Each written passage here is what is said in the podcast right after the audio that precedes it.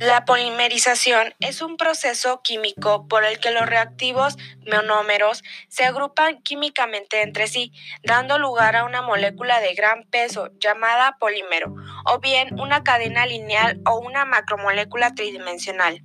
La polimerización se produce a través de una gran variedad de mecanismos de reacción que varían en complejidad debido a los grupos funcionales presentes en los monómeros y sus efectos estéricos. Pueden afectar a la polimerización en esta más sencilla, con alquenos que son relativamente estables debido al enlace entre los átomos de carbono. Los polímeros se forman a través de reacciones radicalarias, por el contrario, reacciones más complejas, como las que implican la sustitución en el grupo carbonilo, requieren síntesis debido a la manera en que reaccionan las moléculas por condensación. Hablemos de los monómeros. ¿Qué son los monómeros?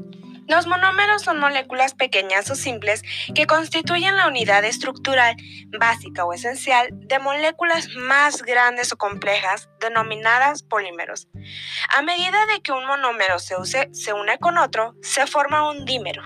Al unirse este a su vez con otro monómero, forma un trímero y así sucesivamente hasta formar cadenas cortas llamadas oligómeros, más largas que son los denominados polímeros.